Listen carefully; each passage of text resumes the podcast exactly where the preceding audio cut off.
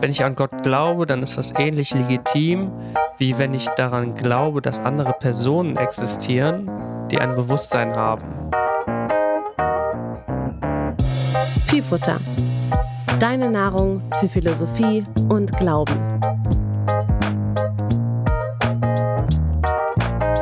Hallo Simon, worüber sprechen wir heute?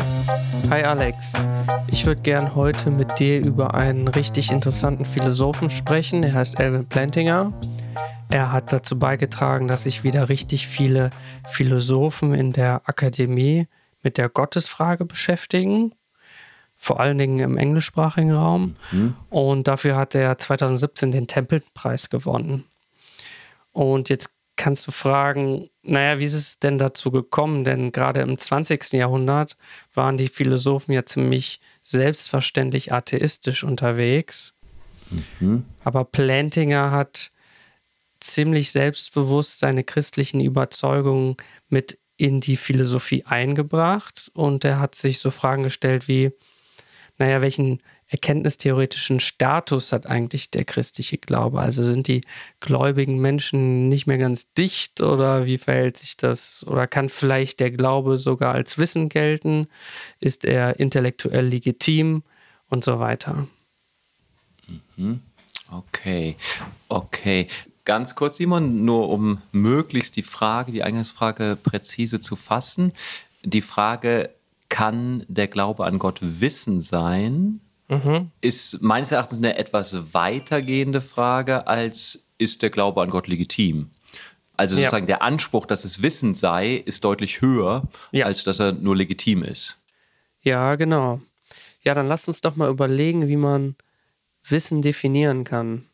Na, das macht man ja nicht so häufig im Alltag, aber komm, wir, wir können es ja mal ausprobieren. Also, sagen wir mal, du hast eine Überzeugung, die wahr ist. Also, sagen wir mal, du glaubst, dass meine Oma in Berlin wohnt. Mhm. Und sagen wir mal, das stimmt auch. Jetzt hast du leider gar keine Indizien dafür. Und du hast es halt einfach nur geraten, aber trotzdem hattest du eine wahre Überzeugung. So, und hier wären wir uns ja ziemlich schnell einig, dass wir das nicht als Wissen bezeichnen können. Das heißt, eine wahre Überzeugung reicht nicht aus, wir brauchen noch etwas weiteres. Mhm. Und jetzt gibt es eine klassische Definition in der Philosophie, die sagt, okay, du brauchst eine Überzeugung, die wahr ist und dann auch noch gerechtfertigt. Also sie muss legitim sein. Ne? Bei dem Oma-Beispiel wäre das der Fall, wenn du deine Hausaufgaben gemacht hast, also du hast recherchiert, wo meine Oma wohnt, hast beispielsweise in einem Telefonbuch nachgeschaut. Okay. So, und jetzt können wir wieder fragen, okay, reicht das jetzt wiederum aus, um als Wissen gelten zu können? Und Plantinger würde hier jetzt sagen, nein, selbst das reicht nicht aus, denn es besteht ja immer noch die Möglichkeit, dass du geistig krank bist und dein Gedächtnis beispielsweise beschädigt ist und du ständig Städte miteinander verwechselst. Mhm. Und Plantinger macht hier einen Alternativvorschlag. Er sagt, okay, du brauchst eine Überzeugung, die wahr ist und dann auch noch gewährleistet.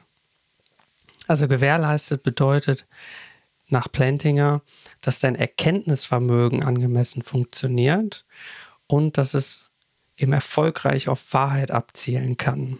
Ne, Im Englischen nennt er das Proper Function. Mhm. Und Frage von mir gleich schon mal. Äh, bei Philosophen kenne ich ja auch sozusagen den Grundzug. Man äh, philosophiert halt über hunderte von Seiten und am Ende sind die Fragen, die man am Anfang gestellt hat, eigentlich immer noch relativ offen. Mhm. Philosophen sind ja nicht unbedingt bekannt dafür, eindeutige Antworten am Ende zu geben. Mhm. Ähm, erfahren wir von Plantinger am Ende, ob seiner Meinung nach und seiner Argumentation nach Glaube Wissen sein kann, ja oder nein, oder bleibt es auch da offen? Ja, jetzt spoilern wir das ganz einfach mal. Plantinger macht unterschiedliche Aussagen. Also beispielsweise sagt er, wenn ich an Gott glaube, dann ist das ähnlich legitim, wie wenn ich daran glaube, dass andere Personen existieren, die ein Bewusstsein haben. Und dann macht er noch eine Aussage, die sich eher auf das Wissen bezieht. Also in seinem Werk Warranted Christian Belief. Also übersetzt heißt das so viel wie gewährleisteter christlicher Glaube. Da mhm. macht er am Schluss die Aussage, wenn das Christentum wahr ist, dann kann es wahrscheinlich auch als Wissen gelten.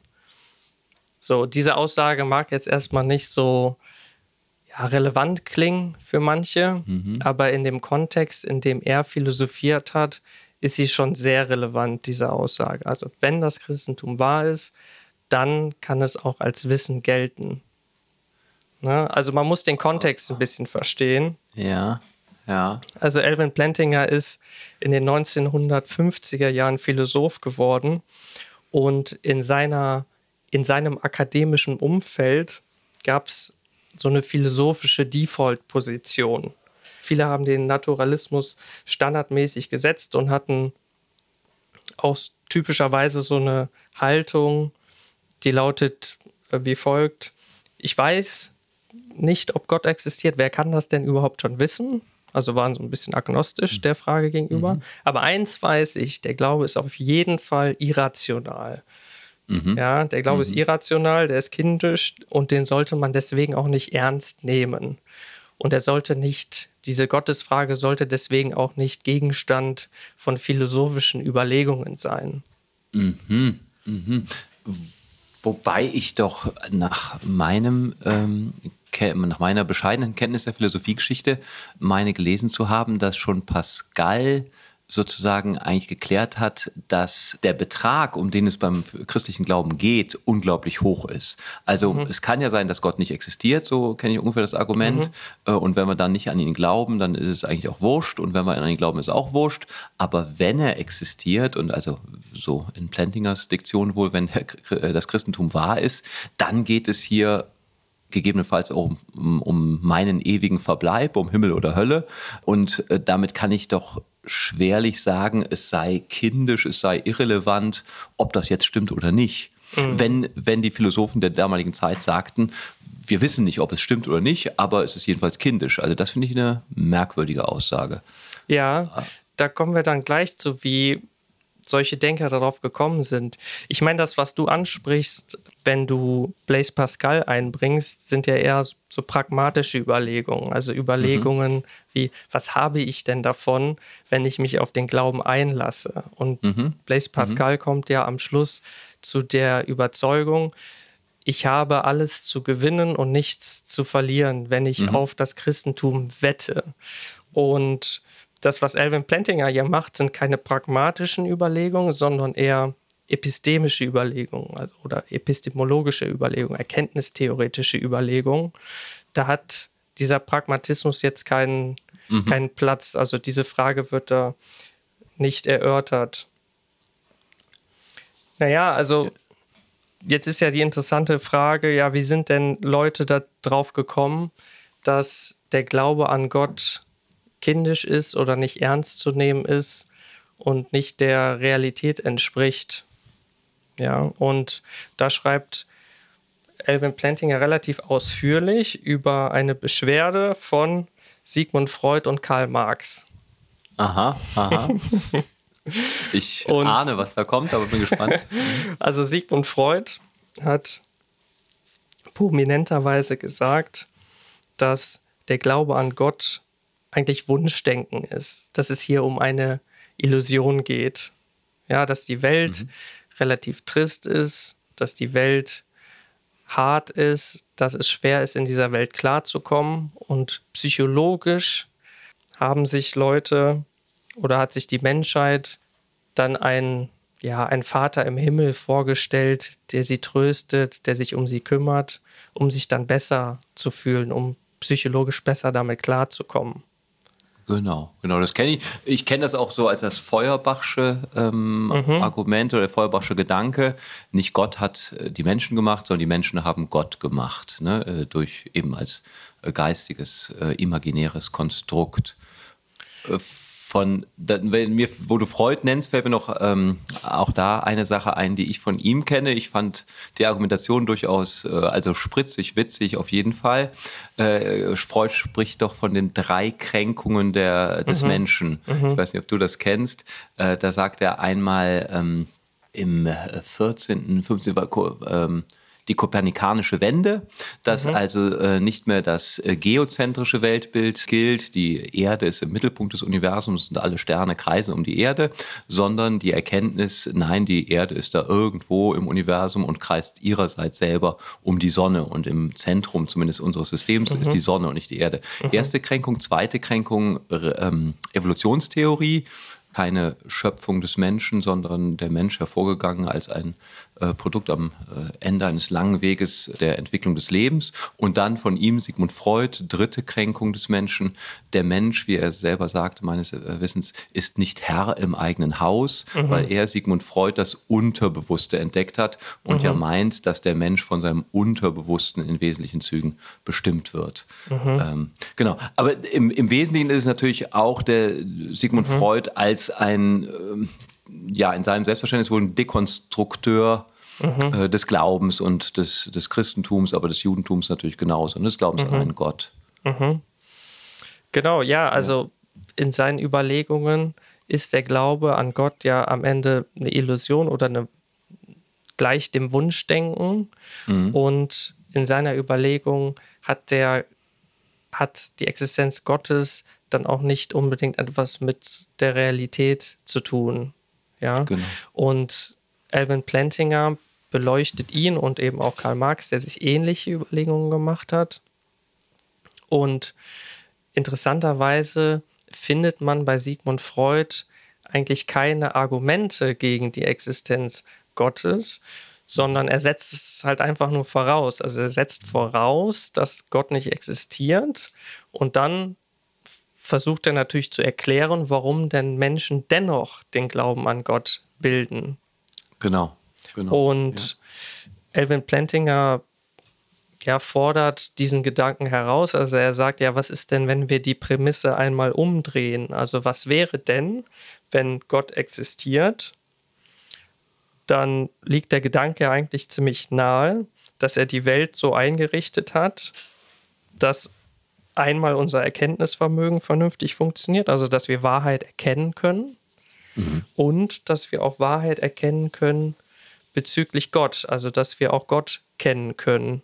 Mhm. Weil wenn Gott die Welt gemacht hat und auch den Menschen gemacht hat, also die Welt, also wie auch immer, mit welchen Prozessen auch immer, dann liegt der Gedanke nahe, dass er uns ein Erkenntnisvermögen gegeben hat.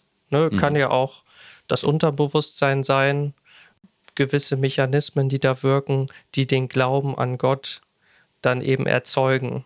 Richtig. Ne, das heißt, ja. das heißt, unter dieser Prämisse wäre es dann gar nicht mehr problematisch, auch von Wunschdenken zu reden. Genau, ja. Denn Augustinus hat beispielsweise im 5. Jahrhundert auch schon darauf hingedeutet, dass wir eine innere Sehnsucht haben nach, nach Gott und nach dem Übernatürlichen. Ja. Und ja, vor der Prämisse ist das Wunschdenken dann auch gar nicht problematisch. Ja, genau. Also, wenn ich dich richtig verstehe, korrigiere mich, wenn es nicht so ist, konstatieren eigentlich Augustin im 5. Jahrhundert und Sigmund Freud äh, 19. bis 20. Jahrhundert, mhm. äh, dass da so eine Sehnsucht im Menschen ist, nach mhm. Gott, nach irgendetwas, was dieses Leben, den Alltag transzendiert und über das Alltägliche hinausgeht, mhm. äh, nach einer größeren Geborgenheit, einer höheren Kraft, einer größeren Liebe und so weiter, als sie uns im Alltag begegnen. Mhm. Ähm, nur beide, beide konstatieren diese, äh, die Existenz dieser Sehnsucht, ziehen aber unterschiedliche Schlüsse. Genau. Freud sagt, ist ja nur eine Sehnsucht des Menschen und deswegen hat er sich ausgedacht mit Gott, während Augustin und, wenn ich dich richtig verstehe, auch Plantinger sagen, äh, man kann diese Sehnsucht, die da ist, eigentlich in allen Menschen. Man kann sie auch deuten als von Gott in des Menschen Herz gelegt mhm. ähm, und damit ein Hinweis auf Gott. So wie wir Durst haben und es gibt Wasser, mhm. das den Durst stillt, äh, so haben wir eben auch eine Sehnsucht nach Gott und es gibt auch Gott, der diese Sehnsucht nach ihm genau. stillt. So ja. in die Richtung, ne? Genau, das ist auch so ein Gedanke, den du in C.S. Lewis wiederfindest. Ne? Ja. Dieses Beispiel mit dem Durst und dem Wasser. Ehrlich gesagt habe ich es da gelesen, genau. genau. Ja. Genau, das heißt, deine weltanschauliche Vorannahme hat Einfluss auf deine Erkenntnistheorie. Mhm. Ja, das ist ein interessanter Gedanke. Das heißt, diese Leute, die in Plantingers Kollegium immer gesagt haben, ja, unabhängig davon, ob Gott existiert, ist der Glaube irrational und nicht ernst zu nehmen. Naja, die werden jetzt dazu angehalten, mal ein paar Argumente gegen die Wahrheit des Glaubens vorzulegen. Also nicht nur mhm. gegen die Irrationalität, sondern gegen die Wahrheit an sich. Ne, und ja. das ist natürlich ein, ein Unterschied. Ja. Ne? Und ja. das, was, jetzt können wir mal ein bisschen in die Erkenntnistheorie einsteigen. Die Frage ist jetzt, naja, wie ist jetzt dieser Glaube an Gott erkenntnistheoretisch zu bewerten? Also kann der tatsächlich als Wissen gelten? Und da können wir uns jetzt mal so ein paar Gedanken machen und mal ins 17. Jahrhundert springen. Wir springen ja so ein bisschen mhm, ähm, mhm. durch äh, die. Äh, ja, mhm. bevor wir das tun, Simon, wenn du erlaubst, würde ich mir ganz gern, äh, ganz kurz gern mit dir Gedanken machen, nochmal über die Frage, wenn wir jetzt von Wissen sprechen, mhm. dann finde ich diesen Begriff Wissen überhaupt schon mal fragwürdig, also einer Frage würdig. Was heißt Wissen? Also es gibt so triviale Dinge wie, ich weiß, dass ich zwei Beine habe, ich weiß, dass ich zehn Finger habe, äh, ich weiß, dass morgen früh die Sonne wieder aufgehen wird. Das ist schon wieder eine andere. Das ist eigentlich eine Ableitung meiner bisherigen Erfahrungen auf die Zukunft. Und wenn ich von abstrakteren Dingen spreche, wie ich weiß, dass die Erde eine Kugel oder ein Ellipsoid ist, da wird es schon ganz unsicher, weil das sind mhm. doch nur sehr vermittelte Dinge. Da habe ich irgendwelche Fotos aus dem Weltall gesehen und glaube, dass das echte Fotos sind, dass mir da nichts vorgegaukelt wird ähm, und so. Also ich finde, es ist ganz schwierig zu sagen, was wir überhaupt wissen. Mhm. In einem früheren Gespräch von uns beiden hast du ja schon mal an Descartes erinnert, mhm. der sozusagen, glaube ich, das äh, so weitgehend reduzierte. Das Einzige, was ich weiß, ist, dass ich denke, und daraus kann ich die Schlussfolgerung ziehen, dass ich bin. Ne, ich denke, also bin ich. Aber sag du, ist es vielleicht sinnvoll, jetzt einfach mal von so einem alltäglichen Wissensbegriff auszugehen, ohne den jetzt noch genauer zu definieren? Mhm. Ich befürchte so ein bisschen, wenn man ganz genau hinschaut, äh, kommt man sozusagen am, äh, oder drohe ich mit meinen Gedanken bei Sokrates anzukommen, ich weiß, dass ich nichts weiß. ähm, das, ähm, okay. Ja, schon äh, mit, mit meinen zwei Beinen kann man äh, anzweifeln, was ich weiß, dass mir scheint, dass ich zwei Beine habe. Aber ich kann ja eine Illusion aufsitzen, Zeit meines Lebens, wie äh, ja, irgendeine ähm, also, dass da irgendwas falsch geschaltet ist in meinem Kopf und dass mir immer so scheint, als hätte ich zwei Beine, aber eigentlich habe ich kein einziges oder habe ich zehn. Mhm. Äh, woher weiß ich, dass mich meine Sinne nicht trügen? Ne? Genau. Also, ja. das, was du gerade ansprichst, ist ja das Problem der Skepsis. Mhm. Ja. Und mit diesem Problem hat sich Descartes ja auch auseinandergesetzt. Also Descartes hat ja, wie du auch gesagt hast, diesen radikalen Zweifel ganz ernst genommen. Also er mhm. hat so stark zweifeln wollen an allem, mhm. um am Ende bei einer Wahrheit herauszukommen, von der er hundertprozentig ausgehen kann. Mhm. Ne, also die Beispiele, die du genannt hast, okay, habe ich jetzt fünf Finger in einer Hand.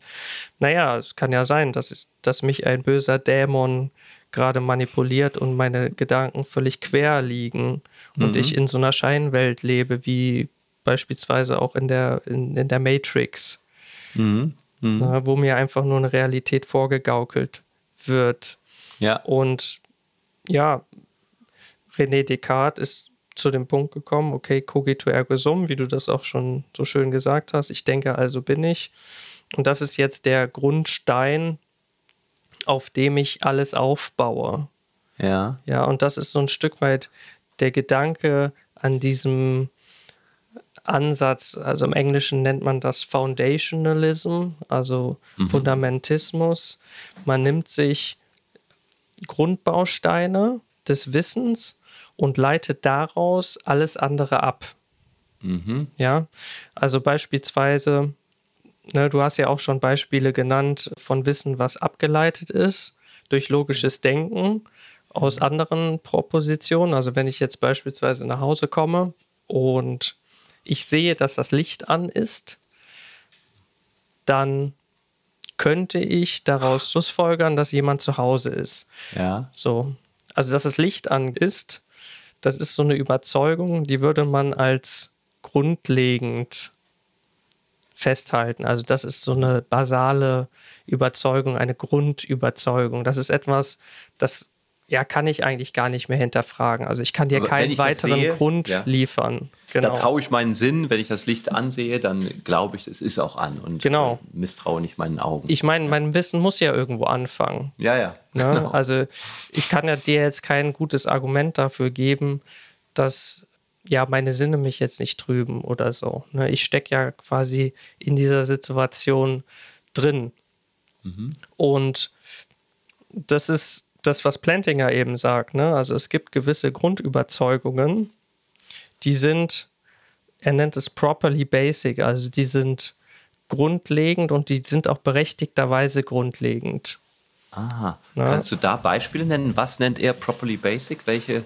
Ja, also beispielsweise so Dinge wie mein rechter Fuß juckt aktuell oder ich habe heute früh Müsli gegessen, also dass die Vergangenheit dann auch existiert, dass ich ein mhm. Bewusstsein habe mhm. und auch, dass andere Personen ein Bewusstsein haben. Das würde Alvin Plantinger auch als ja, Grundüberzeugung ansehen, also als mhm. properly basic belief.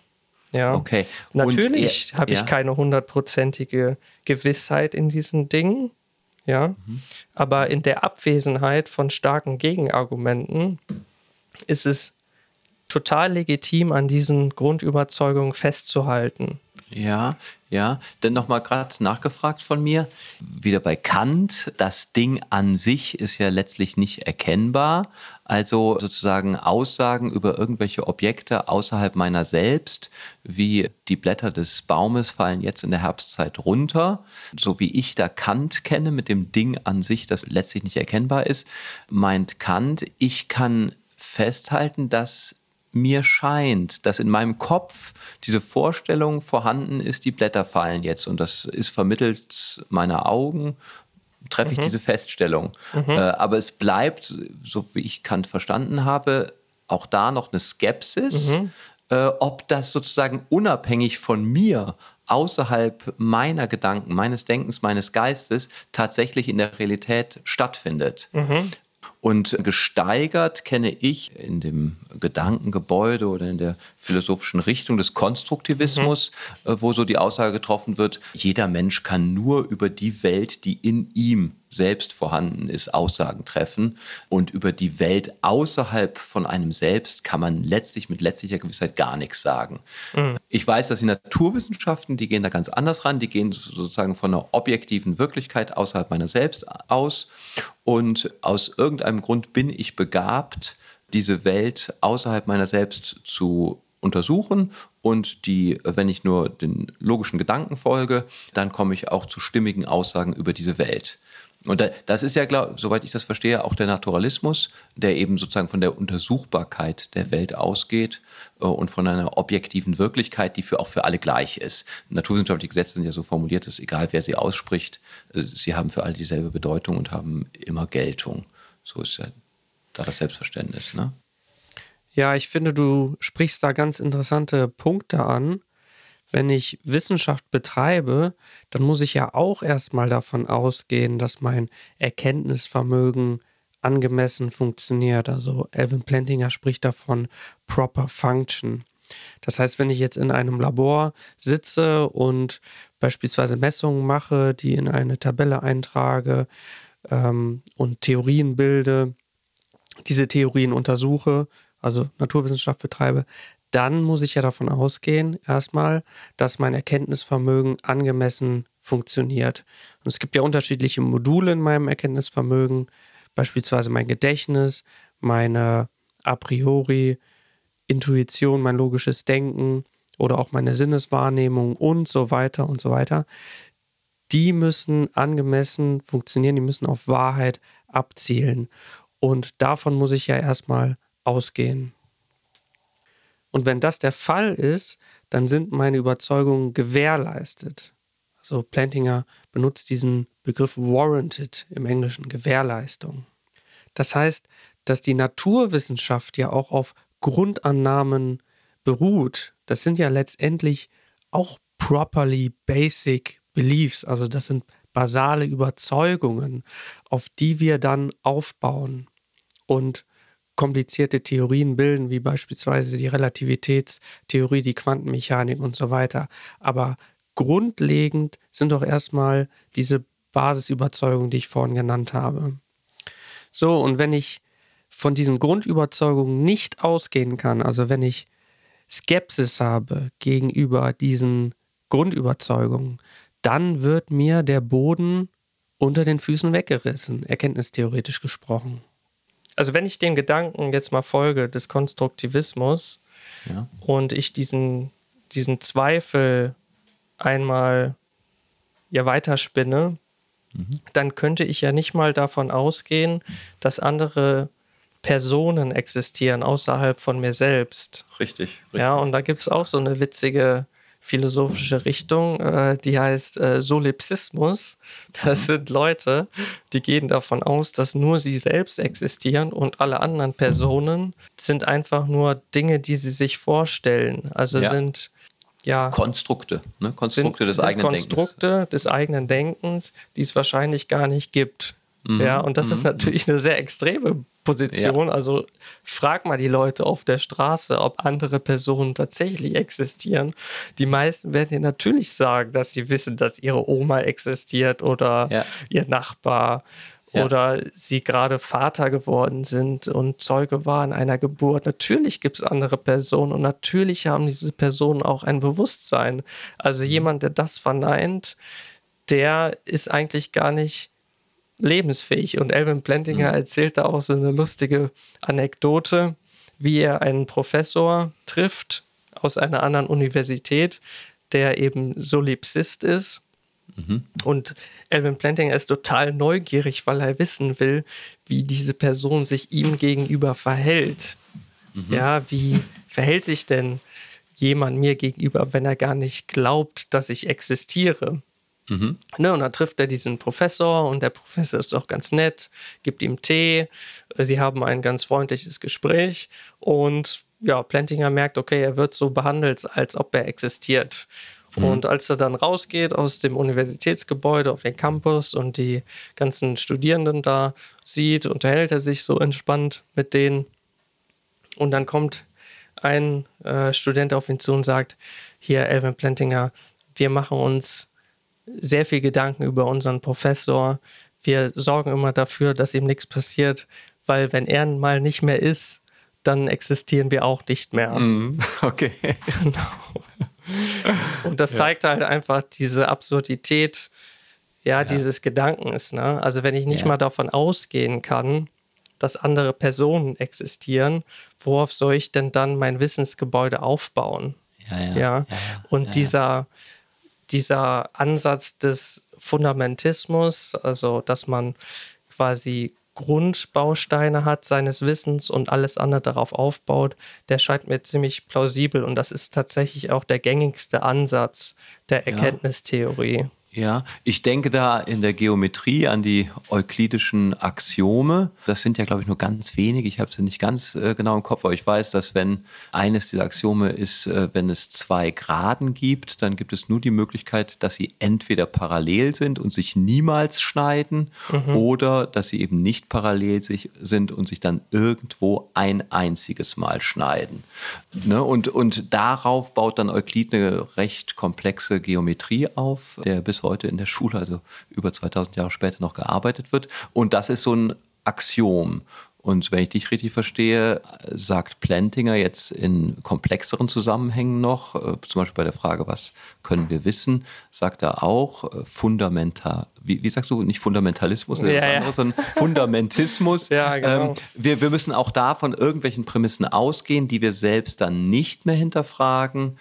Ja, das sind so Axiome, die selbst nicht beweisbar sind, die aber eine sinnvolle Grundlage für unser Denken darstellen und von denen aus können wir dann weiterdenken und Schlüsse ziehen. Ist das so ungefähr richtig? Genau, das, ist, das hast ja? du gut zusammengefasst. Und jetzt ist ja die interessante Frage, wie ist das jetzt mit dem Glauben an Gott? Verzeihung, sei mir nicht böse, aber ich will jetzt wirklich, ich will jetzt auch logisch denken. Kannst du jetzt nochmal sagen, was sind jetzt diese fundamentistischen Aussagen, Prämissen, die äh, Plantinger gelten lässt, die er sagt, okay, das müssen wir annehmen und dann können wir weiterdenken? Ja, das sind relativ viele Dinge. Ne? Also wenn ah. du dir Descartes überlegst, der hatte ja nur einen Grundbaustein und hat sein ganzes Wissensgebäude darauf aufgebaut. Das war wie so eine umgedrehte Pyramide. Unten ist ein Stein mhm. und oben ist alles andere. Und für Plantinger mhm. gibt es nicht nur einen Stein, sondern es gibt ganz viele Steine und das Gebäude, was du darauf aufbaust, das ist relativ flach. Also das ist kein Hochhaus, das ist keine mhm. riesen umgedrehte Pyramide, sondern das ist vielleicht ein Bungalow. Ah, die meisten okay. Dinge, von denen du ausgehst, die du als Wissen bezeichnest, sind erstmal Dinge, die du als basal annimmst, also als okay. Grundüberzeugungen. und daran, daran rüttelt er sozusagen nicht. Also ich habe fünf Finger, das muss ich nicht ins Frage stellen. Wenn es nass ist, dann auf der Straße, dann hat es entweder geregnet oder jemand hat einen Eimer ausgekippt. Oder, also sozusagen das, was manchmal auch mit dem etwas platten Begriff äh, gesunder Menschenverstand genau. bezeichnet wird, das ist schon stimmig als solch. Und das, davon gehen wir mal aus, dass es stimmt. Genau. Also, ja? dass okay. ich ein, selber ein Bewusstsein habe, dass andere Personen Bewusstsein haben, dass gerade mein rechter Fuß juckt, dass die Vergangenheit existiert und ich heute früh Müsli gegessen habe. Ne? So, solche Sachen mhm. sind Grundüberzeugungen und mhm. von denen kann ich ausgehen, außer es gibt halt super starke Gegenargumente. Mhm. Ja? Und jetzt mhm. ist die Frage, wie ist das jetzt mit dem Glauben an Gott?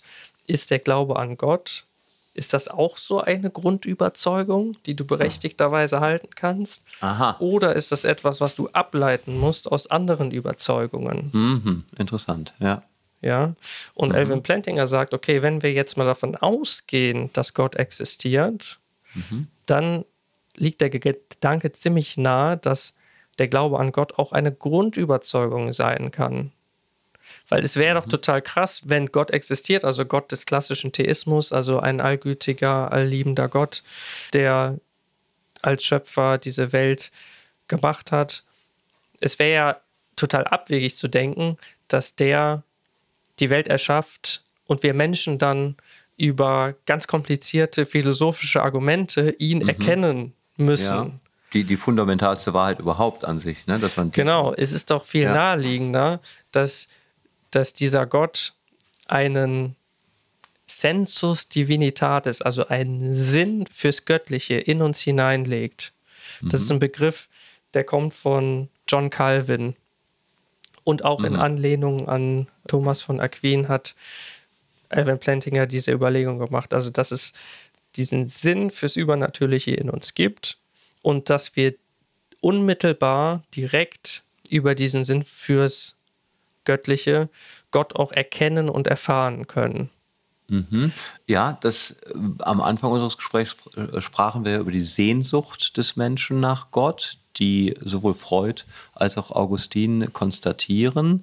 Das ist dann sozusagen stimmig im Rahmen neutral formuliertes Denkmodells, dass Gott die Welt gemacht hat und dann eben diese Sehnsucht nach Gott oder den Sensus Divinitatis, ich würde sagen, das kann man sehr, es ist fast gleichbedeutend betrachten, in den Menschen gelegt hat. Ja, für Plantinger ist es nicht nur eine Sehnsucht fürs Übernatürliche, sondern tatsächlich ein Sinn, also ein kognitives mhm. Vermögen.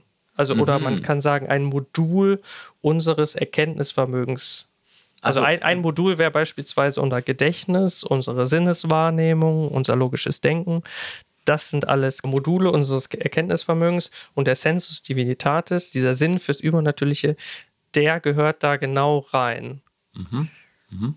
Ja, das heißt, okay. und dann bringt er auch Beispiele. Also nehmen wir mal das Beispiel, du läufst abends durch die Gegend und schaust in den Sternenhimmel und siehst diese gigantische Zahl an Sternen und du bist einfach überwältigt von dem Gedanken, Gott existiert. Ja, oder du hast gerade ein frisch geborenes Baby in deiner Hand und bist wieder ergriffen, Gott existiert. Und das sind ja jetzt keine philosophischen Argumente, es wären ja auch voll die Bananenargumente, wenn ich sagen mhm. würde, weil ich ein frisch geborenes Baby in der Hand halte, existiert Gott. Das überzeugt mhm. ja niemanden und das mhm. darum geht es ja auch nicht. Das ist das sind ja keine Argumente, sondern mhm. es ist ein direkter Zugang zum Göttlichen. Mhm, mhm, mhm. Ja, ja, verstehe ich, verstehe ich. Genau. Und also sozusagen im Gegensatz zu der Sehnsucht, die mehr auf der emotionalen Ebene äh, wohl verortet ist, bei Freud und vielleicht auch bei Augustin, ähm, ist hier bei Plantinger es eher doch auf der rationalen Ebene. Ne? Dieser Sensus, der mhm. ist vorhanden, wie du sagst, als ein kognitives Modul. Genau. Äh, ja. Mhm. Okay. Genau. Und so liegt der Gedanke natürlich nahe, dass wenn das Christentum wahr ist, dass der Glaube dann auch als Wissen gelten kann. Also als Wissen in dem Sinne, dass wir ihn basal halten, also als Grundüberzeugung und in Abwesenheit von starken Gegenargumenten und ne, dass es dann als Wissen gelten kann. Klar, dann gibt es noch andere Kriterien, also Alvin Blendinger spricht da von proper function, also dein kognitives Vermögen muss auch richtig funktionieren. Du darfst jetzt nicht irgendwie benebelt sein, besoffen, darfst auch nicht psychisch krank sein. Also man muss davon ausgehen, dass deine kognitiven Fähigkeiten auch richtig funktionieren und auch auf Wahrheit abzielen und auch erfolgreich auf Wahrheit abzielen. Also das ist sein erkenntnistheoretisches Modell Proper Function. Ja. Mhm, mh, mh. Und also sagen wir mal, wir kaufen das ihm jetzt alles ab. Ja, sagen wir mal, okay, lieber Herr Plantinger, das wird schon so stimmen. Ne, was will man denn auch dagegen einwenden, wenn ja. das Christentum wahr ist? Dann kann der Glaube als Wissen gelten. Jetzt würde ich gerne mal mit dir darüber nachdenken, was für einen Einfluss dieser Satz eigentlich hat oder wie relevant dieser Satz eigentlich ist. Ja, also ich, ich finde, er hat halt irgendwie, ja, als Satz in gewisser Weise eine Schwäche, ehrlich gesagt, mhm. weil es eben immer diese Prämisse beinhaltet, wenn das Christentum wahr ist. Und alles, was jetzt im Folgenden kommt, fällt aber zusammen in sich, wenn das nicht gilt, wenn das Christentum nicht wahr ist. Oder? Also wir, wir müssen ein bisschen, steht das für mich jetzt ehrlich gesagt noch ein bisschen unter Tautologie-Verdacht. Klar, wenn das Christentum wahr ist, wenn es alles stimmt, was Christen glauben, dann kann man das auch als Wissen bezeichnen. Okay. Aber es lässt immer noch die Möglichkeit offen, dass es halt nicht wahr ist und dann kann man es wohl auch nicht als genau. Wissen äh, äh, bezeichnen. Genau, das ist auch gar nicht Plantingers Projekt. Also dem Plantinger geht es auch gar nicht darum, irgendwie zu beweisen oder zu zeigen, dass das Christentum wahr ist oder der Glaube an Gott äh, schon richtig ist. Das tut er an manchen Stellen. Ne, schreibt hin und wieder mal ein Paper dazu, aber das mhm. ist nicht Hauptaufgabe, sieht er nicht als seine Hauptaufgabe. Mhm. Ja. Mhm. Ne, aber du kannst halt trotzdem ganz interessante Überlegungen daraus machen. Also wenn das Christentum wahr ist, dann kann es als Wissen gelten. Ich kann das jetzt auch auf andere Wissensbereiche einfach mal übertragen, diesen Satz. Und dann wirst du ziemlich schnell merken, dass dieser Satz gar nicht so schwach ist. Okay. Also sagen wir mal, ich nehme den Satz. Äh, sei mir nicht böse, darf ich noch eine Frage stellen, jetzt, mhm. äh, be bevor du dann mit der Argumentation fortfährst der Satz, wenn das Christentum wahr ist, wenn man den auch wieder etwas genauer betrachtet, und das ist ja, glaube ich, in der Philosophie grundsätzlich angebracht, die Dinge möglichst genau zu betrachten, dann ist er natürlich auch noch offen. Jetzt ähm, die Katholiken äh, halten äh, Maria für äh, die Mutter Gottes, das tun die Protestanten nicht so sehr, mhm. äh, jedenfalls nicht so explizit. Dann gibt es bestimmt Christen, die äh, glauben, dass die Erde äh, und die ganze Welt in sechs Tagen geschaffen wurde. Mhm. andere glauben das eher nicht, glauben, dass Gott der Schöpfer Schöpfer ist, aber nicht unbedingt äh, in sechs irdischen Tagen, sechs Selbstumkreisungen der Erde um die eigene Achse oder so. Das heißt, was heißt es, wenn das Christentum wahr ist? Ich würde vermuten, damit ist so gemeint, naja, die absoluten fundamentalen Aussagen, über die auch unter den Christen eigentlich Einigkeit besteht. Mhm. Jesus Christus ist Gottes Sohn. Er ist auf die Erde gekommen, um uns Menschen mit Gott zu versöhnen hat das durch seinen Kreuzestod getan und wir können uns Gott in Jesus wieder zuwenden, sind dann mit ihm verbunden und das hat Einfluss auf unsere mhm. Ewigkeit. So ganz äh, irgendwie, äh, oder vielleicht das apostolische Glaubensbekenntnis, was glaube ich auch fast so gut wie alle christlichen äh, Denominationen aussprechen können. Das vermute ich ist gemeint, wenn man, wenn Plantinger sagt, wenn das Christentum wahr ist, oder? Genau. Also er führt es in seinem Buch auch ziemlich genau aus, was er damit meint. Man könnte auch sagen, er meint das, was C.S. Lewis als Mere Christianity Aha. bezeichnet, also die absoluten Basics, wie du das Ja. gerade beschrieben hast, genau. Ja, okay. Mhm. Ja, aber das war nochmal eine gute Klärung. Mhm. Ja, nehmen wir mal den Satz, wenn das Christentum wahr ist, dann kann der Glaube an Gott als Wissen gelten. Mhm. Und lasst uns den Satz mal übertragen auf eine andere Überzeugung. Ich stelle den Satz jetzt mal um und baue da mal einen anderen Inhalt ein. Ich könnte jetzt auch sagen, also mit meinen Sinneswahrnehmungen erkenne ich ja, dass es materielle Gegenstände gibt. Ja, und dann kann ich den Satz sagen, wenn es materielle Gegenstände gibt, dann sind meine Sinneswahrnehmungen zuverlässig. Denn die sagen mir ja, dass es externe materielle Gegenstände gibt, wie beispielsweise ein Tisch und ein Stuhl. Ja, und jetzt könntest du dich ja beschweren, könntest sagen, ja, Moment mal, ich will doch gerade wissen, ob es materielle Gegenstände gibt. Jetzt beweis mir doch mal, dass es materielle Gegenstände gibt. Naja, dann muss ich sagen, ja, sorry. Ich kann natürlich versuchen, dir Beweise dafür zu geben, aber die wirst du vielleicht im letzten gar nicht überzeugend finden. Aber ich brauche doch meine Sinneswahrnehmungen, um auf materielle Gegenstände zu schließen und auf die muss ich mich doch erstmal verlassen. Ja. Ja, das heißt, hier ist es total vernünftig, auch dieses Modell oder diese Aussage mit einer Bedingung zu formulieren. Ja, also wenn es materielle Gegenstände gibt, dann sind meine Sinneswahrnehmungen zuverlässig. Ne? Und ich bin so lange unschuldig, bis mich jemand als schuldig spricht und mir gute, starke Argumente gibt, dass ich falsch liege. Und so kann man das auch formulieren mit dem Sensus Divinitatis, also mit dem Sinn fürs Göttliche. Denn mit dem Sensus Divinitatis erkenne ich ja, dass Gott existiert. Also ist es auch vernünftig und rational, mich erstmal darauf zu verlassen, außer es gibt super starke Gegenargumente, die mich eines Besseren belehren. Und was macht Plantinger mit den Menschen, die an sich selbst keinen Sensus Divinitatis feststellen? Also sprich, ich äh, würde sagen, gerade in der heutigen Zeit gibt es einen Haufen Menschen, der Agnostizismus oder der Atheismus auch haben, würde ich sagen, in der westlichen Welt Konjunktur, die sagen, puh, ich weiß, dass ich Hunger habe, ich weiß, dass ich keine Lust habe, in äh, die Schule oder zur Uni zu gehen, ähm, ich weiß, dass ich äh, mich verliebt habe, alles Mögliche weiß ich. Aber von Gott habe ich noch nie, ich weiß, dass es Menschen gibt, die an Gott glauben, aber ich selbst habe noch nie von Gott irgendwas gespürt. Ja, also äh, ich denke, solche Zeitgenossen gibt es. Und äh, entweder die haben keinen Sensus Divinitatis oder sie haben ihn noch nicht entdeckt. Äh, Oder wie würdest du sagen? Ja, ich sag's mit jetzt mal ganz spitz. Mm. Ich habe ja vorhin Karl Marx erwähnt. Karl Marx schreibt ein bisschen anders als Sigmund Freud. Karl Marx sagt, dass dieser Sinn fürs Übernatürliche eigentlich eine kognitive Fehlfunktion ist.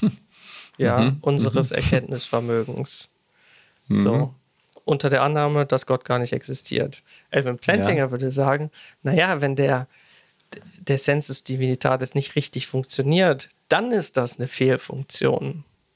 Weil Gott hat Ja. uns ja mit diesem Sensus Divinitatis gemacht. Das Ja. heißt, wenn du den Sensus Divinitatis unterdrückst oder nicht spürst oder sowas, dann Ja. hat das halt etwas mit unserer menschlichen Kondition zu tun. Also Dann ist in diesem Menschen irgendwas dysfunktional, weil der Genau. es nicht spürt. Mhm. Genau, Okay, der ja, dreht das. Ganze natürlich einfach auf den Kopf. Mhm, weil in seinem Weltbild dann letztendlich die gefallene Natur des Menschen dazu führt, dass wir Gott nicht mehr so klar erkennen können. Mhm, mhm. Das heißt, in Plantingers Weltbild macht es natürlich auch Sinn. Ja, ja, da, dass es Menschen gibt, die diesen Sensus Divinitatis bis jetzt nicht entdeckt haben in sich oder die es noch nicht gespürt haben. Ne? Ja, oder ihn vielleicht spüren, aber absichtlich unterdrücken Ja. Mhm. oder was auch immer. Ja, ja, okay. Genau. Und jetzt könnte man natürlich sagen, ja, was ist denn jetzt mit anderen Personen, die ganz andere Dinge glauben? Als wir letztens mal gesprochen haben, hast du ja auch von einer Bekannten erzählt, die ja so esoterisch drauf ist und ja, Rückführungen macht oder genau. glaubt, Menschen aus der Vergangenheit gesehen zu haben, die sie schon kennt und so Ja. weiter. Ja. Und das finde ich ist jetzt auch nochmal ein ganz spannender Gedanke. Ne? Also was ist, wenn ich diesem Gedanken folge? Und Elvin Plantinger macht das in seinen Werken auch. Und er hat einen bestimmten Einwand, den hat er The Great Pumpkin Objection genannt. Also den Einwand des großartigen Kürbis. Aha, aha. Und das Ganze kommt von den Peanuts. Da gibt es einen Charakter, der heißt Linus und der glaubt an den großartigen Kürbis. Also er glaubt daran, dass zu Halloween dieser großartige Kürbis erscheint. Aha, aha, aha. Ne? Und jetzt ist die Frage, okay, wenn der Glaube an Gott grundlegend ist, kann dann nicht alles andere wilde Zeug auch als grundlegend gelten, wie beispielsweise Glaube an das Spaghetti-Monster oder eben diesen großartigen Kürbis. Ja, Ne? ja, Und damit muss Plantinger sich natürlich auseinandersetzen.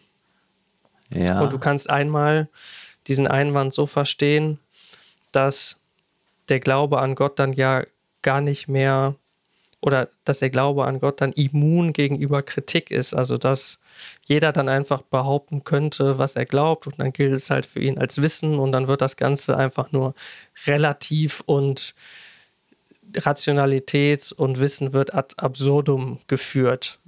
Ja, das ist so ein bisschen der Einwand. Ja, Na, da, da, das ist doch auch ein bisschen die Situation, die wir sozusagen beim Blick auf die verschiedenen Weltreligionen haben. Oder wenn ich an Lessings Ringparabel denke, da ist der Jude, der halt sagt, ja, es gibt einen Gott und das ist der Gott Israels. Äh, Der Christ sagt auch, es gibt einen Gott, aber das ist der Gott Jesus Christus beziehungsweise Jesu Christi. Und die Muslime sagen auch, es gibt einen Gott, aber wir äh, nennen ihn Allah und Mohammed ist ein Prophet. Äh, Und jeder ist von seinem Standpunkt total überzeugt. So stehen doch in gewisser Weise die Weltreligionen bis heute einander gegenüber mit diesem absoluten Wahrheitsanspruch, jeweils in Bezug auf die eigene Position. O- Oder? Äh, Jetzt das Spaghetti-Monster, das ist ja so ein bisschen eine Persiflage. Ne? Also ich glaube, es gibt keinen Menschen auf dieser Welt, der ernsthaft an Spaghetti-Monster glaubt und wahrscheinlich genauso wenig an den großen Kürbis. Äh, Wird man auch niemanden finden. Aber das würde ich jetzt verstehen als Bilder dafür, dass es halt feste Glaubensüberzeugungen von Menschen gibt. Und das Argument Plantingers, das würde ich jetzt äh, nach dem, was ich von dir bisher verstanden habe, auch so sehen. Das kann jetzt ein Muslime mit gleicher Legitimation für seinen Glauben reklamieren und ein äh, Jude für seinen Glauben, so wie wir Christen äh, es für unseren tun, oder? Ja. ja, lass uns das mal ein bisschen auseinanderdröseln, weil jetzt wird es interessant. Ich hoffe, es war bisher auch schon interessant. Und zwar, Elvin Plantinger nennt das Defeaters. Also es kann Gegenargumente geben gegen deinen basalen Glauben, also gegen deine Grundüberzeugungen, die deine Grundüberzeugungen so dermaßen in Kritik stellen, dass du sie halt nicht mehr halten kannst. Nehmen wir mal die Überzeugung flache Erde. Vor tausenden von Jahren haben die Leute geglaubt, die Erde ist flach. Ja, sie sind halt durch die Gegend gelaufen, haben überall einen flachen Horizont gesehen. Ne, vor allen Dingen, wenn du jetzt in Norddeutschland gelebt hast oder so. Und dann haben die Menschen diese Grundüberzeugung gebildet, dass die Erde flach ist. Das war ja auch total legitim, davon auszugehen, dass die, Die Erde Evidenz flach sprach ist. dafür, ja. Genau, bis die Menschen angefangen haben, Türme zu bauen, da drauf zu klettern, den Horizont mehr zu analysieren, Sterne zu beobachten und sie dann stärkere Gründe für eine runde Erde gehabt haben. Und dann hast du natürlich starke Gegenargumente gegen deine Grundüberzeugung und dann ist die natürlich nicht mehr rational und dann kann die natürlich nicht mehr als Wissen gelten. Ne, so ist es auch mit dem großen Kürbis. Ja, erscheint er jetzt tatsächlich an Halloween? Ja, wenn er nicht erscheint äh, und das, woran du glaubst, offensichtlich widerlegt werden kann, ja, dann kann das natürlich nicht als Wissen gelten. Ne? Und im Christentum ist es dasselbe. Man muss sich natürlich diesen schweren Fragen stellen, zum Beispiel der Leitfrage oder warum Gott so verborgen ist und warum er nicht offensichtlicher in unser Leben tritt und so weiter. Und eine andere Sache sind natürlich kognitive Fehlfunktionen. Ne? Also Plantinger hat ja dieses Modell Proper Function. Und wenn du mir jetzt zum Beispiel sagst, du hast gestern Angela Merkel gesehen, Ne? Und ich weiß aber von dir, dass du gestern voll betrunken warst und mhm. immer wenn du betrunken bist, siehst du Dinge, die es eigentlich nicht gibt. Naja, dann gibt mhm. es ein sehr starkes Gegenargument dagegen und dann kann das erstmal nicht als Wissen gelten.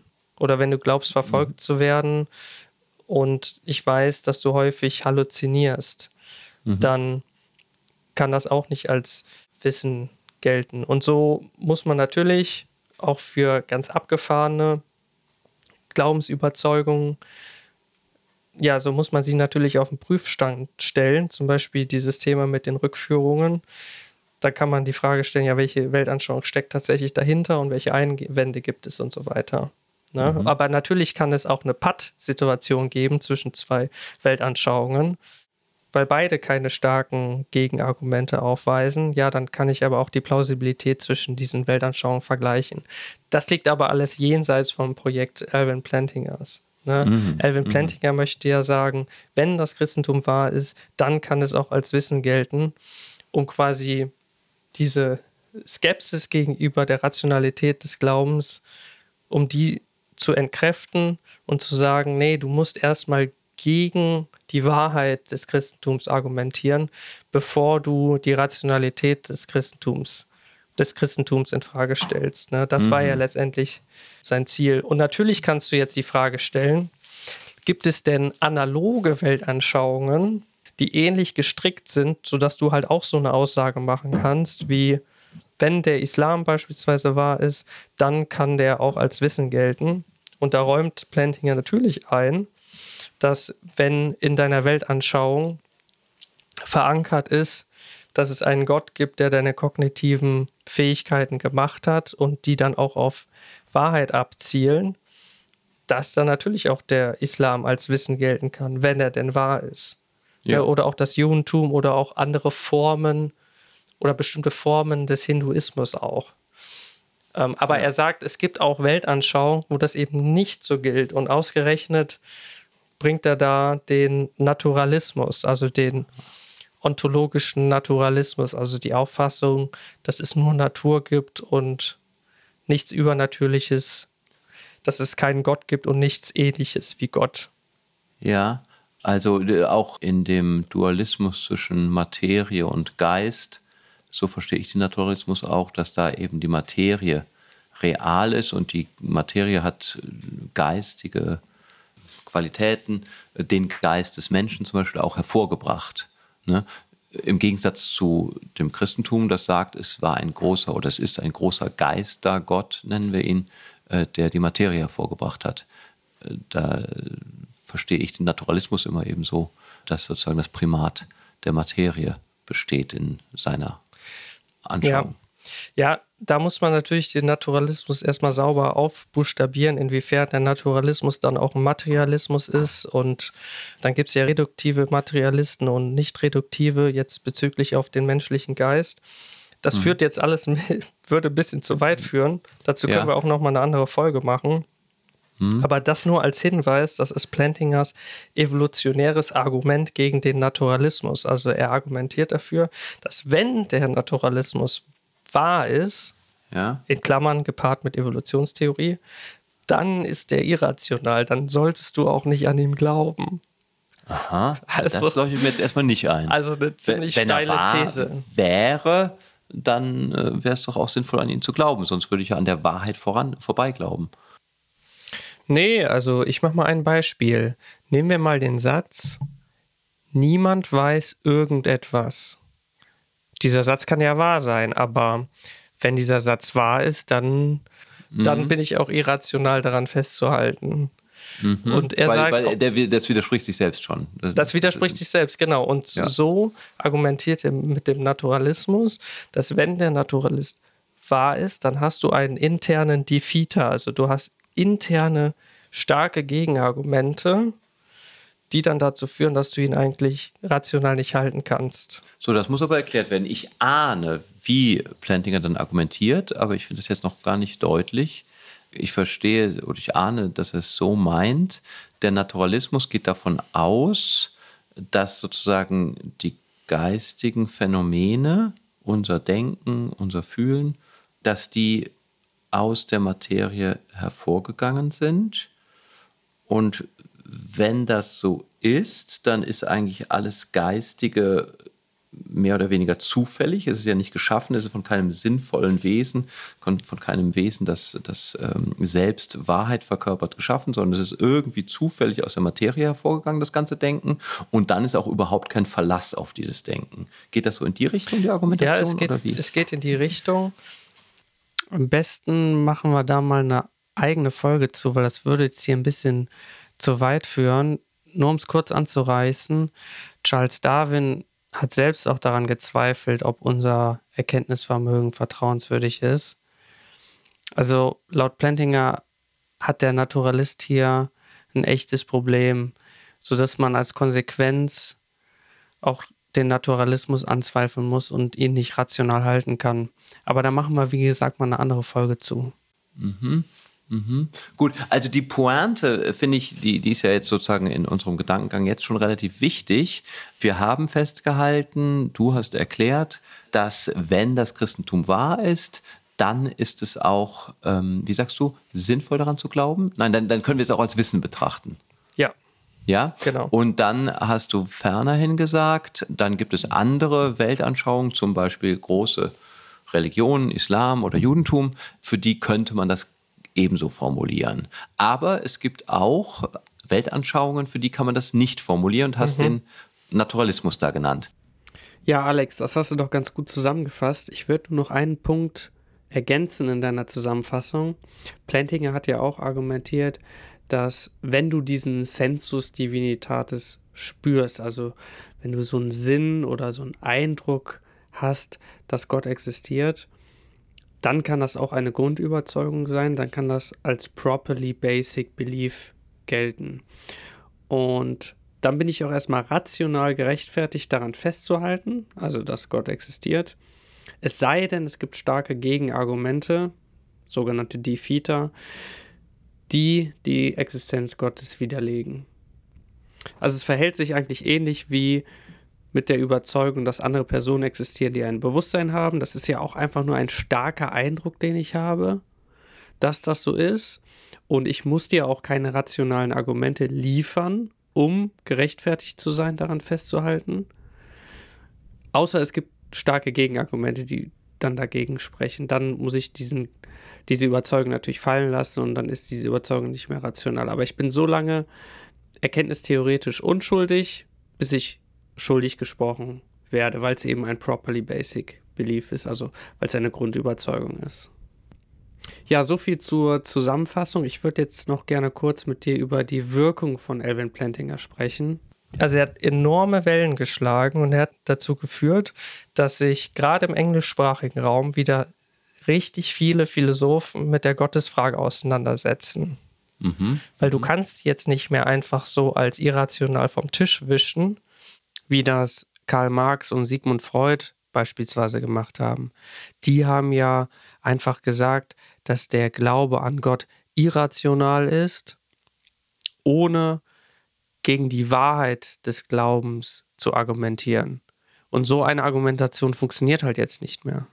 Mhm, ne? okay, und das ist auch ein Grund, warum er den Templeton-Preis gewonnen hat 2017, weil er ja quasi für so eine Renaissance gesorgt hat in der Religionsphilosophie, dass der Glaube an Gott wieder ernster genommen wird, als valide Option betrachtet wird und mhm. sich, wie gesagt, viele Philosophen wieder damit auseinandersetzen. Mhm. Und dass der Atheismus oder der Naturalismus nicht eine Default-Position sein muss in der Philosophie, sondern dass du auch selbstbewusst als Christ oder als Muslim oder als religiöser Mensch auch auf die Bühne der Philosophie treten kannst und dort starten kannst, wo du jetzt stehst. Also du musst mhm. nicht deine Weltanschauung ablegen, sondern du kannst da starten, wo du bist und guckst, wo du am Ende dabei rauskommst beim Philosophieren. Und ja. das war Inspiration für richtig viele Philosophinnen und dafür hat er den Tempelpreis gewonnen. Glückwunsch. ja, nee, schön. Glückwunsch, ja. Alvin Plantinger. Genau.